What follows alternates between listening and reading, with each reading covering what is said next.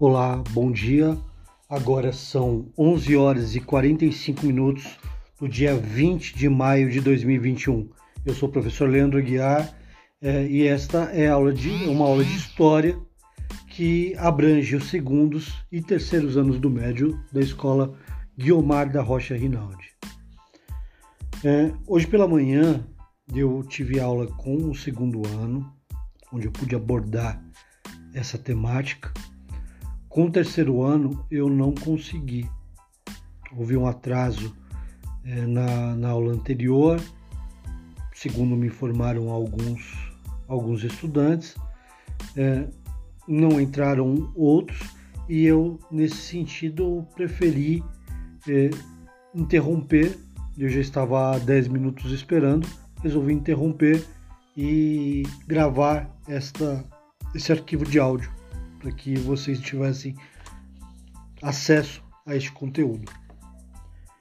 Eu começo, como todas as aulas, informando que ainda há tempo de ser feito o conteúdo do primeiro bimestre.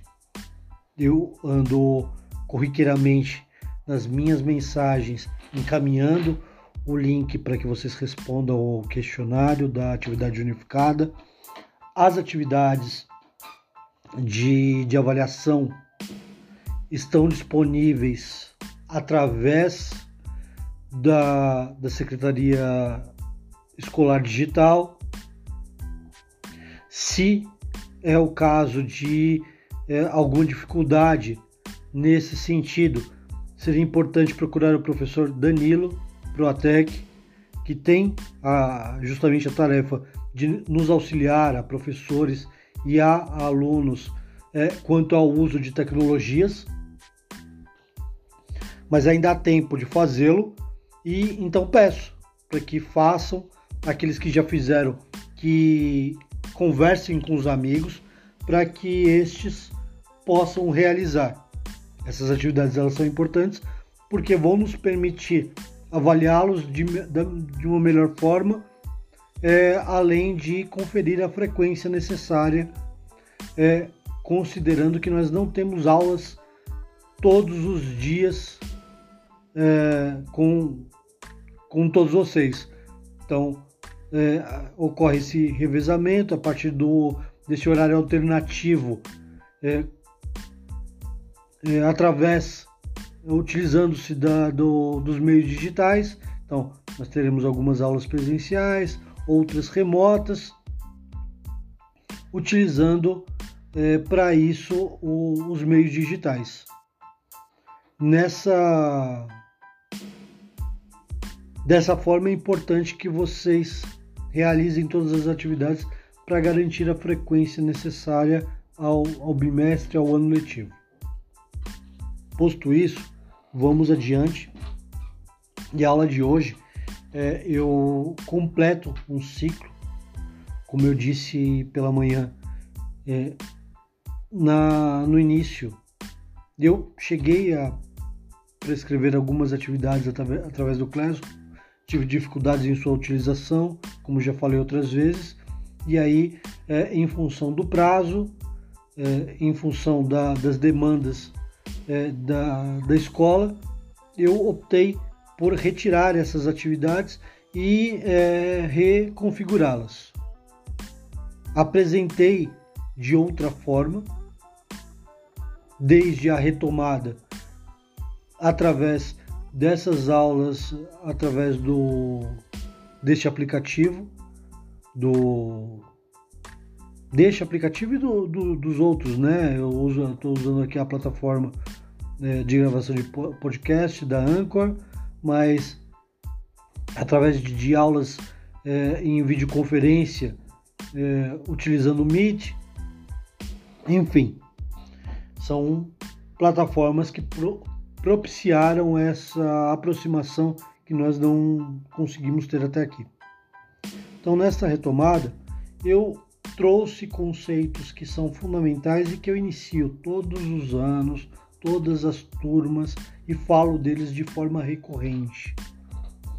Então, é, é, foi importante caracterizar o conceito do estudo de história, o que é, qual o propósito do estudo de história, pensamos juntos noções de temporalidade, pensamos juntos é, questões que se referem ao papel histórico, ao sujeito histórico é, do, de cada indivíduo. Nós pensamos conceitos é, de, de lugar social, creio que todos eles voltados à ideia do indivíduo, a ideia de quem propõe, uh, constrói história. Pois bem, eu quero encerrar esse ciclo né, na medida em que agora é, o conteúdo deve se diversificar entre é, esses dois níveis, segundos e terceiros anos, mais uma vez dizendo, respectivamente, ainda com ainda dentro de uma pegada de, de recuperação, porque sei que é, muitos não, não têm o contato necessário, muitos tiveram dificuldades em função de que no ano passado nós já tivemos a rede, não nós, o Guiomar, até porque eu não estava no Guiomar no ano passado, mas nós, a rede, nós tivemos dificuldades em função é, da, da oscilação é, dado o, da oscilação na continuidade do trabalho, na permanência do trabalho, dada é, a, o combate à pandemia. É, e aí eu encerro a partir desses conceitos, pensando na questão é, doutrinária, na questão até ideológica contido na ideia é, da, da linha do tempo gregoriana, pensar o antes e o depois de Cristo, é, refletir com eles em relação à ideia de história e pré-história, é, mostrando o quanto esta, o quanto este princípio ele traz é, de uma ideia eurocêntrica de, de humanidade. Então tudo aquilo que não é branco, tudo aquilo que não é cristão, tudo aquilo que não é, que não parte de conceitos da heteronormatividade. É, e para quem não sabe o que é heteronormatividade, é a ideia é, de que o padrão é que as pessoas sejam heterossexuais. Assim como o eurocentrismo seria colocar este modelo prevalente na Europa como padrão para todos os outros. Então eu, veio, eu vim meio que provocando a estes questionamentos. É, e dentro deste contexto, pensar a própria lógica da ocupação territorial nos, nos continentes, no, no, continente americano é, e essa ancestralidade. É, eu não vou, para me estender, entrar muito é, na, no, nas minúcias, nós temos aí umas quatro ou cinco teorias. A mais aceita a teoria de Clovis, é, com a ocupação é, pelo, pelo Estreito de Bering, é, o congelamento do Estreito de Bering é, ao norte do continente americano, é, no, ali próximo onde é o, o Alasca, atualmente território dos Estados Unidos. É, e, e, e, essa, essa, essa teoria é mais aceita justamente porque é a que tem é, maiores, mais vestígios é, presentes para justificá-la. E isso de maneira alguma invalida as outras. Talvez elas é, tenham ocorrido de forma simultânea ou ainda que não seja simultânea, mas é, independente uma da outra. Então não é não é impossível que tenha ocorrido é, em diferentes períodos a chegada é, de indivíduos é, de diferentes locais também. Então talvez até talvez até mais de uma teoria entre essas seja válida. Chama atenção nessa, nessa questão a maneira como a história é viva, como a construção histórica ela é viva. É, e chama atenção também o fato de que, para justificar essas teorias, partem-se os documentos utilizados né, são é, vestígios da vivência desses indivíduos. Quer seja através de arte rupestre, quer seja através de utensílios é, que se perderam ao longo do tempo, quer seja através de, de restos orgânicos, de plantas e, e animais, entre os quais o, os próprios seres humanos.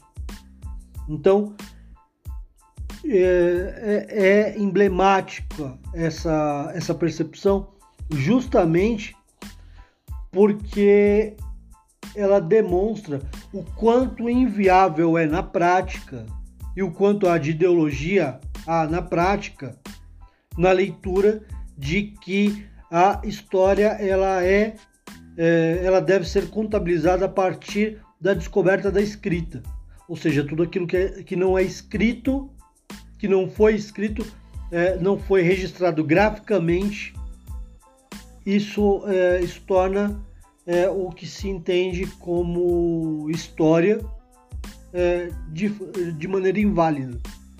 E essa não é a, essa não é a perspectiva da história, historiografia contemporânea. Para dar um, um exemplo claro de como isso isso é significativo, eu ando falando com eles com relativa frequência, com cada um de vocês, com relativa frequência, é, em relação a questões de religiosidade, sempre tentando desconstruir a ideia de uma de uma religião correta, daquela que é a, a, a melhor dentre as crenças, é, tentando partir da ideia da religiosidade como um dos muitos aspectos que compõem a, a personalidade, compõem o, o, indivíduo, a identidade é, de, de, cada, de cada indivíduo. Eu trouxe e eu apenas citei, apenas fiz a descrição desse desse Itan. É, Para quem não sabe, Itãs são são contos, são, é, são histórias que é, existem dentro da, dentro da doutrina é, de matriz africana, das religiões de matriz africana, que são de alguma forma celebradas em, em vários lugares do mundo, não somente em África, até por conta da, da diáspora. A, a, diáspora que levou à escravidão é, milhares, milhões de pessoas. Mas que é, são essencialmente, são principalmente é, são principalmente reverenciadas nas Américas com destaque para o Brasil é, e Cuba. Então eu tenho aqui um Itan de Ogum, que ele diz o seguinte, é, sobre o título, Ogum dá ao homem, aos homens o segredo do ferro. Na terra criada por Obatalá em Ifé, os orixás e os seres humanos trabalhavam e viviam em igualdade. Todos caçavam, plantavam e usavam frágeis instrumentos, feitos de madeira, pedra ou metal mole. Por isso, o trabalho exigia grande esforço. Com o aumento da produção de fé, a comida andava escassa. Era necessário plantar uma, uma área maior. Os orixás então se reuniram para decidir como fariam para remover as árvores do terreno e aumentar a área de lavoura. O San, o orixá da medicina, dispôs-se a ir primeiro e limpar o terreno. Mas seu facão é, é, não era de metal.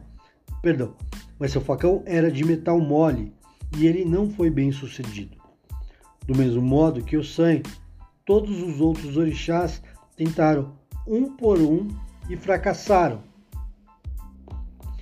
É, fracassaram na tarefa de limpar o terreno para o plantio.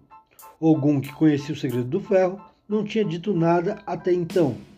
Quando todos os outros orixás tinham fracassado, Ogum pegou o facão de ferro, foi até a mata e limpou o terreno. Os orixás admirados perguntaram a Ogum de que material era feito tão resistente o facão. Ogum respondeu que era o ferro, um segredo que é, recebido, recebido de Orumilá. Os orixás invejavam a Ogum pelo benefício que o ferro trazia não só à agricultura, mas como a caça e até mesmo a guerra. Por muito tempo, os orixás importunaram Ogum para saber o segredo do ferro, mas ele mantinha o segredo só para si. Os orixás decidiram então oferecer-lhe o reinado em troca, um reinado em troca de que eles lhes ensinasse tudo sobre o, aquele metal tão resistente. Ogum aceitou a proposta. Os humanos também vieram a Ogum pedir-lhe conhecimento do ferro. E Ogum lhes deu conhecimento da forja, até o dia em que todo caçador e todo guerreiro tiveram sua lança de ferro. Mas apesar de Ogum ter aceitado o comando dos orixás, antes de mais nada ele era um caçador. Certa ocasião saiu para caçar e passou muitos dias fora, muito numa difícil temporada. Quando voltou da mata, estava sujo e maltrapilho. Os orixás não gostaram de ver seu líder naquele estado. Eles o desprezaram e decidiram destituí-lo destituí do reinado. Ogum se decepcionou com os orixás, pois quando precisaram dele para o segredo da forja, eles o fizeram rei, e agora dizia que não eram dignos de governá-los. Então Ogum banhou-se, vestiu-se com, com folhas de palmeiras desfiadas, pegou armas e partiu. Num lugar distante chamado Irê, construiu uma casa embaixo da árvore de Akukô e lá permaneceu. Os humanos receberam de Ogum o segredo do ferro. Não o esqueceram. Todo mês eh, de dezembro celebram a festa de Iude Ogum, caçadores, guerreiros, ferreiros e muitos outros. Fazem o sacrifício em memória de Ogum. Ogum é o Senhor do Ferro para sempre. Então vejam, além dessa, dessa passagem explicar a, o porquê dentro dessas, dessa religiosidade, Ogum ele é reverenciado como Senhor do Ferro, para além de alguns detalhes que obviamente perdão que obviamente não serão é, conhecidos pela maioria de vocês, é, mas ela traz principalmente, esse é o centro de fazer essa leitura, esse é o, o centro da, da nossa discussão. Segundo essa lógica de que somente aquilo que é escrito teria valor, esse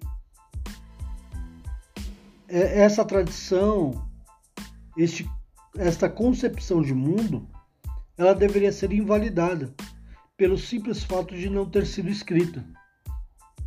Eu tenho ela aqui escrita porque, como eu disse pela manhã, isso é uma obra, uma, um trabalho de pesquisa feito a partir de, de registros esparsos pessoais é, de alguns babalorixás e, e alorixás que são os famosos pais e mães de santo, aqui no Brasil, denominados assim. É, coletou a partir de depoimentos, mas isso aqui não é escrito. a transmissão de, desse tipo de desse tipo de é, crença não é escrito. E veja que ela em nada nega a ciência. Notem. Então, é, no momento em que há privilégio por uma determinada linha, no momento que há uma escolha específica, é, você abre mão de várias outras tantas. É, isso significa dizer, na prática, que é, a determinação por um parâmetro que exclui 90% da trajetória humana, exclui junto com ele, exclui junto com essa, é, com, com, com esse pedaço, com essa parcela daquilo que foi produzido, né, todo o conhecimento, toda a cultura, toda a perspectiva de mundo de outros povos que não o europeu. É importante dizer que o cristianismo, embora não tenha origem é, europeia, não tenha origem europeia, é lá que ele vai ganhar a forma que nós conhecemos hoje. É a partir é, do, da ação é, de Constantino, imperador romano, que é, vai haver uma sistematização em torno é, do, do que nós chamamos hoje de Bíblia. Entendem? E aí vejam, em absoluto, eu estou dizendo aqui é, que o cristianismo não deve ser referência, que ele não deve ter valor, que é, é não, não, não. Em nenhum momento. O que eu estou dizendo aqui é que há aí claramente uma a determinação de uma perspectiva é, que é, privilegia a narrativa eurocêntrica. E dentro dessa narrativa eurocêntrica, que nos leva a pensar Idade Média, a construção do que foi é, a, do que, do, do que foi a, o Estado é, monárquico, né? as monarquias é, europeias feudais, pensar em seus desdobramentos. Então, com ali naquele momento, com uma igreja centralizada, a partir de uma doutrina pré-estabelecida através da Bíblia, começa-se a construir um, um corpo de conceitos éticos e morais que será imposto através de processos como as cruzadas, como expansão marítima para todo o resto do mundo. Então, nós temos é, aqui a concepção de que, é, um, religiosidade é, uma, é um princípio pessoal, de livre manifestação. Contudo, ao observarmos essa religiosidade como a religião, ou seja, como a instituição, é necessário é, perceber como é, é, como este ente, de forma institucionalizada, age quando inserido é, num contexto social.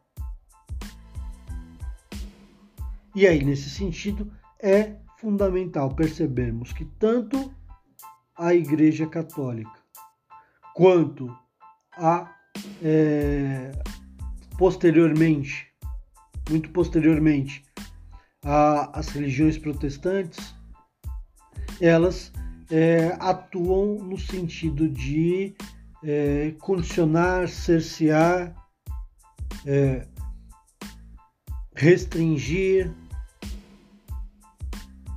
conduzir por determinada linha de pensamento.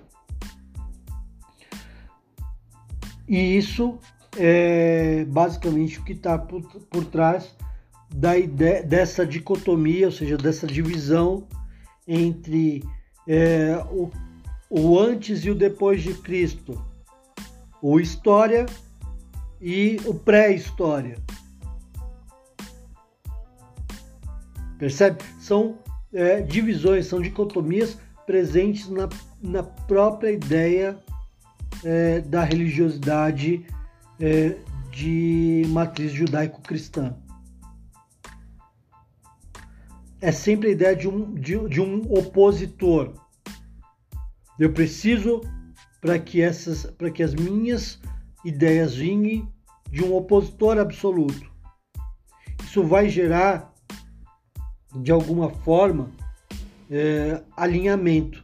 Isso vai produzir com que as pessoas, isso vai necessariamente fazer com que as pessoas se alinhem a mim. Porque vamos pensar no sentido mais prático a partir do que é o pensamento judaico-cristão convencional. Eu tenho Deus. É, o que, que, é o oposto absoluto de Deus? O, oposto, o oposto absoluto de Deus é o diabo. Se o oposto absoluto de Deus é o diabo, ele representa tudo que é ruim, por que, que eu vou querer me aliar, alinhar a tudo que é ruim, a tudo que não é aceito? Percebe? Eu crio eu, eu, eu crio um, um, vínculo a partir desta crença com essas pessoas. Então, é, antes de iniciarmos qualquer trabalho, é importante ter clareza nesta concepção. E insisto, isso nada tem a ver com a existência ou não de Cristo ou de qualquer é, pessoa santificada. Isso não tem a ver com os milagres que ele teria feito ou não. Isso não tem a ver com a legitimidade destas crenças. Elas devem ser, na medida que tocam o seu coração, cultivadas. Agora, é, o que nós estamos avaliando é como se deu o seu desenvolvimento e o que está por trás de determinadas escolhas, de determinados discursos.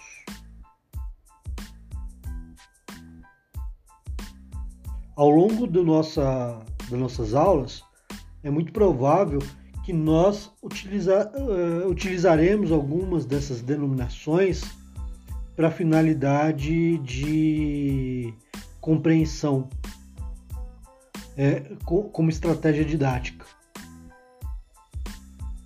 Mas é importantíssimo, exatamente por isso, termos em mente o que quer dizer na prática é, essas denominações, essas colocações e de que forma elas devem ser desconstruídas. Em princípio, bom, por hoje é isso. É, é importante, ressalto mais uma vez, que vocês façam as atividades. Na última atividade, nós temos ali todas as mais antigas citadas. É, vocês devem fazê-lo, vocês devem é, utilizar deste, deste da plataforma da Secretaria Escolar Digital para é, realização é, dessas atividades, porque é a partir daí que a frequência de vocês, que o, que o conceito de cada bimestre vai ser registrado. Não somente a partir daí. Tem essas outras atividades que eu estou prescrevendo aqui. Assim como cada professor tem. Mas elas nos ajudam a ter mais elementos é, para conhecer vocês, para é, avaliar o desempenho de vocês. Façam uso do, do centro de mídias. Eu tenho muitas restrições a ele. Acho que é uma intervenção, uma interferência no nosso direito de na nossa autonomia dentro da escola, do professor, dos alunos, mas é, acho que é necessário evitar confusões, problemas é, futuros. Então, nesse sentido, acompanhem, façam as atividades, entendendo que a, o ritmo da turma e as atividades são determinados na escola. Posteriormente, vocês vão, é, junto com isso, vocês vão encontrar é, o, a atividade subsequente, que é para realização até o dia 25. É, tentem fazer o quanto antes. Não deixem para a última hora, porque isso impede que você vai sobrepor atividades. É, então, agora vocês têm Agora vai acabar o prazo, essa semana acaba o prazo é, da, dessas primeiras atividades. Então, vai terminar. Aí você já tem essa próxima aí agendada. Aí será, será prescrito uma a, a outra atividade e depois outra, e depois outra. Se você deixa para fazer e vai fazer tudo ao final e vai fazer tudo quando já não tem mais condições, é, você perde tempo. Você, é, você é, se enche de atividades, fora, fora as das outras disciplinas. E você corre o risco de ficar sem a nota correspondente, sem a frequência correspondente. Então é fundamental que vocês façam é fundamental que vocês participem. Tem, eh, tiverem dúvidas, perguntem. Não deixe, não deixe para depois. Não deixe para é, outro momento. Percebem? Bom, por hora é isso, gente. Eu agradeço a, a atenção de fato, a aula de manhã ela foi mais até mais extensa, é, mas eu vou sempre que possível é, privilegiar sintetizar a, os conteúdos. Nem todos é, será possível, mas sempre que possível eu farei dessa forma. É, bom, é isso. É isso. Até a próxima. Nos vemos em breve.